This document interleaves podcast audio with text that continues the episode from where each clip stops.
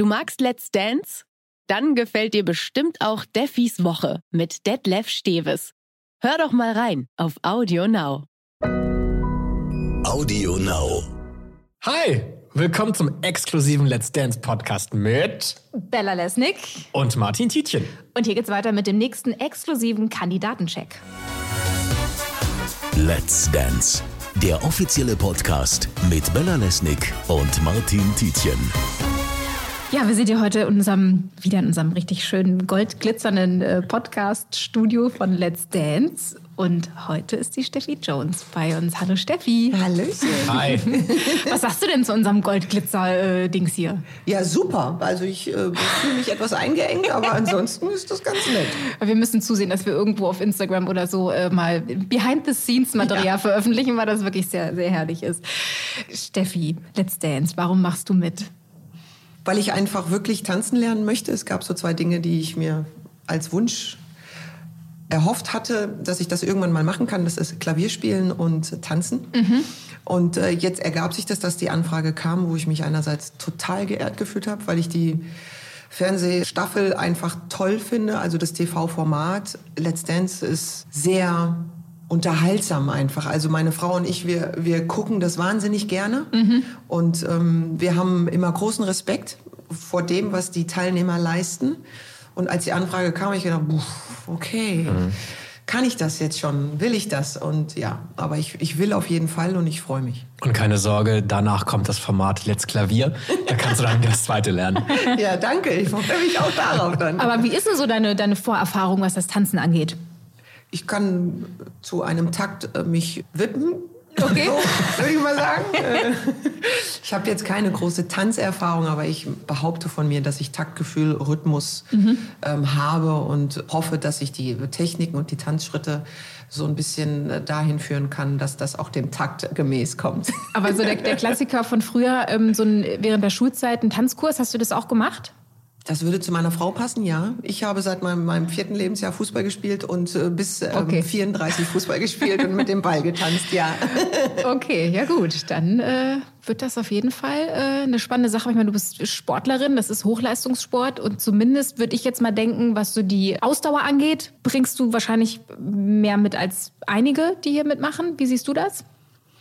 Ich habe die anderen ja nicht gesehen. Ich würde von mir behaupten, ich bin ganz gut in Shape. Aber jetzt von fit zu sprechen wäre übertrieben. Aber ich bin in Ja. einem guten Zustand, auf jeden Fall. Ja, das, das würde ich Aber du behaupten. machst doch bestimmt noch Sport.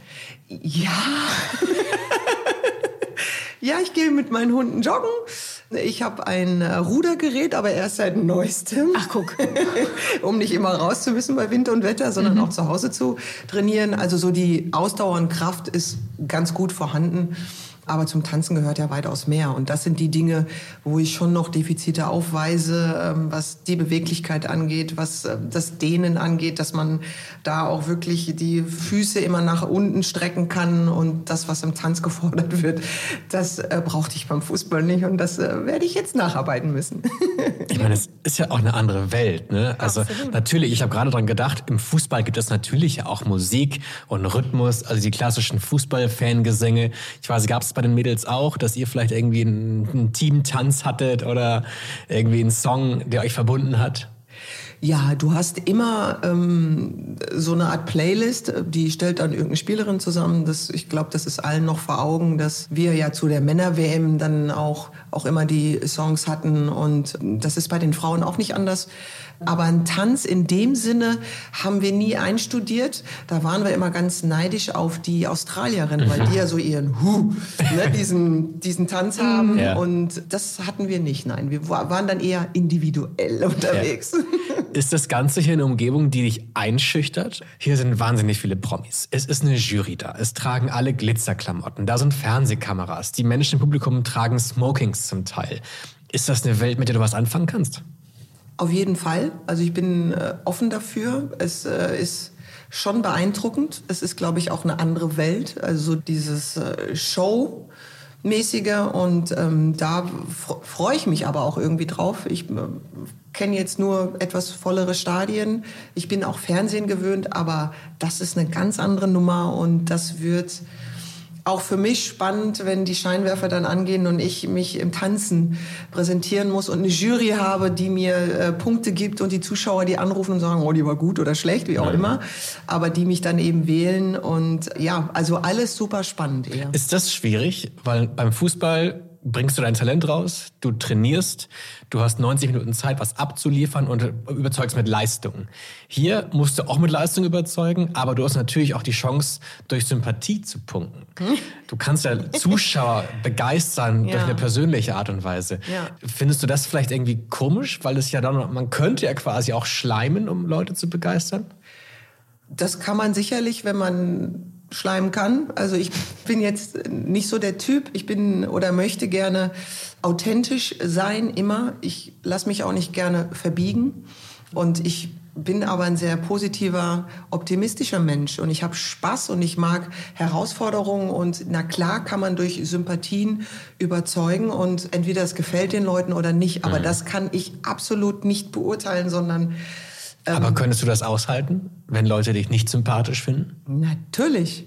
Das ist doch ganz normal. Ich finde ja auch nicht jeden toll. Und ich äh, bin leider auch so, dass ich was gucke und Menschen beurteile aufgrund ihres Verhaltens und kann ja gar nicht dahinter gucken, was, äh, was der Mensch wirklich widerspiegelt. Mhm. Und deswegen bin ich da völlig frei von mir anzumaßen, ähm, dass ich das schlecht finden würde, sondern jeder darf seine Meinung äußern und ich hoffe aber, dass Sie mich mögen.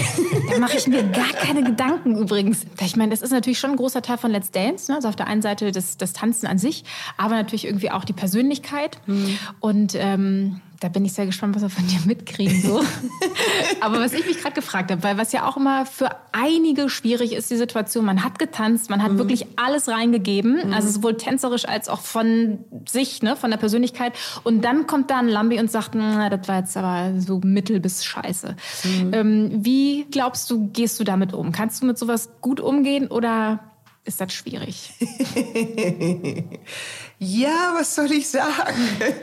ähm, ich würde mal annehmen, dass ich da cool bleibe, kontrolliert bleibe und einfach das annehme, weil das ist ja wichtig es ist eine Show, hallo. Und es ist wichtig, dass wir irgendwo äh, dann auch aushalten, wenn ein Jurymitglied sagt, ähm, das, das war jetzt mal völliger Kack, dann würde ich sagen, okay, ich mache es nächste Woche besser, ich verspreche es.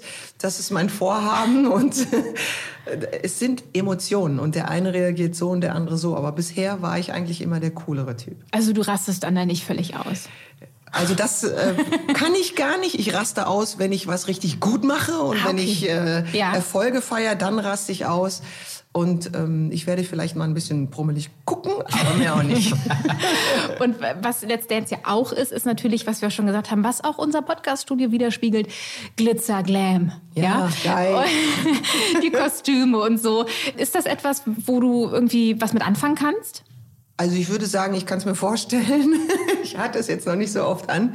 Wir hatten, wenn dann mal so ein äh, Sportlerball oder so, da hatte ich dann auch ein Kleid an und dann waren immer alle total geflasht, weil sie gesagt haben, die Steffi mal nicht im Trikot, äh, Stutzen und kurzer Hose, sondern im Kleid. Und ich habe mich da trotzdem drin wohlgefühlt. Also es ist ja schon so, dass ich ein recht burschikoser Typ bin. Ich bin immer sportlich, ich habe irgendwie immer ähm, dann auch sportliche Sachen an. Und wenn ich dann mal ein Kleid trage und mich dann im Spiegel ansehe, denke ich, das ist auch schön. Also das kannst du auch. Und von daher freue ich mich und bin offen dafür, was man mir so für Kostüme gibt. Und wie die Glitzerwelt dann aussehen mag, ja, auch das freue ich mich drauf. Mhm. Also du siehst dich durchaus auch so, weil da, es gibt ja auch irgendwie Leute, die halt irgendwie sagen, nee, das will ich gar nicht, das kann ich nichts mit anfangen. So. Aber du hast das durchaus auch in dir, dass du sagst, cool, die Seite kann ich jetzt auch mal ein bisschen mehr betonen und rauslassen. Ich will es auf jeden Fall versuchen, denn nur wenn man es ausprobiert hat, kann man danach darüber urteilen. Und bisher jede Staffel, die ich gesehen habe, waren die Mädels echt wunderschön. Die hatten tolle Sachen an und ähm, wenn ich ähm, meine Proportionen dort unterkriege, dann wird das auch gut aussehen. Ach, da machst du dir jetzt Sorgen? Da ist doch alles in Ordnung, Steffi. Ich will dir mal eins sagen. Ich habe gelernt, mich so zu lieben und zu akzeptieren, Absolut. wie ich bin. Ja? Das war aber nicht immer so. Nein? Also es ist nicht so, dass ich... Man, man will immer das haben, was man nicht hat. Ne? Und wollte immer schmal sein. Ich wollte immer Model, so in etwa. Ne? Und hatte immer Schwierigkeiten damit, mit, mit meinen kräftigen Oberschenkeln, mit meinem Po. Und das ist alles so unproportioniert. Ich bin zwar durchtrainiert gewesen und muskulär, aber das andere fehlte mir ein bisschen. Und habe dann irgendwann gesagt, nee, Steffi, ich liebe mich so, wie ich bin und ich akzeptiere mich so.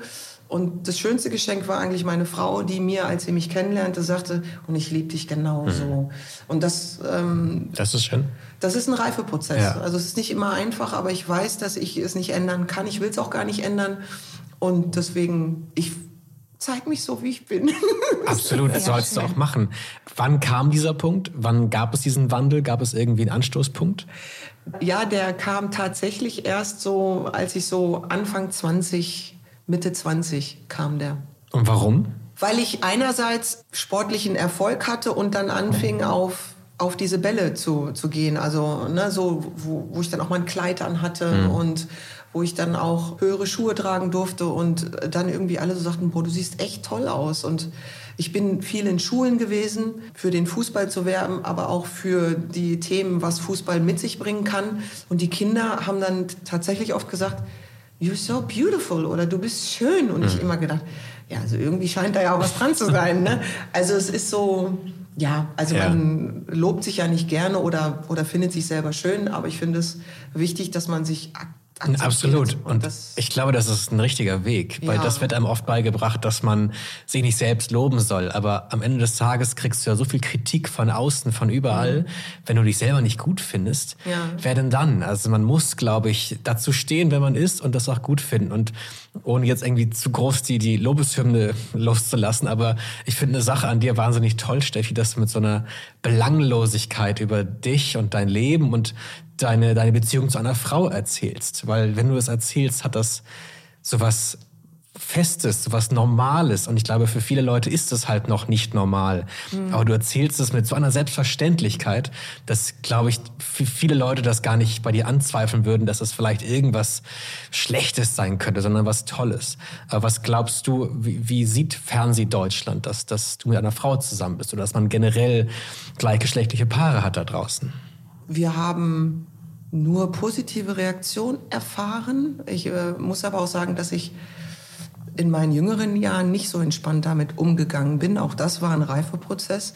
Und das brauchte auch meine Frau, die einfach selber sehr souverän damit umgeht. Also die einfach ganz, ganz klar sagte, ich weiß, was ich will, ich weiß, worauf ich mich einlasse und du bist der Mensch meines Lebens. Und das ist so, ja, krass. Also dann kann ich diesen Weg auch gehen, weil wir auch beide schon über 40 sind oder waren, als, als wir uns kennengelernt haben. Und die Geschichte ist ja auch spannend, weil wir uns eigentlich einen Mann gesucht haben und uns dann selbst gefunden haben. Also das ist, ja, das ist schon echt witzig. Wie kam das denn? Ja, weil ich war frisch getrennt und sie war mit ihrem Partner noch zusammen, als wir uns im Urlaub kennengelernt haben. Ich Herzschmerz und habe dann da Urlaub gemacht und gedacht, okay, irgendwie muss ich ja darüber hinwegkommen.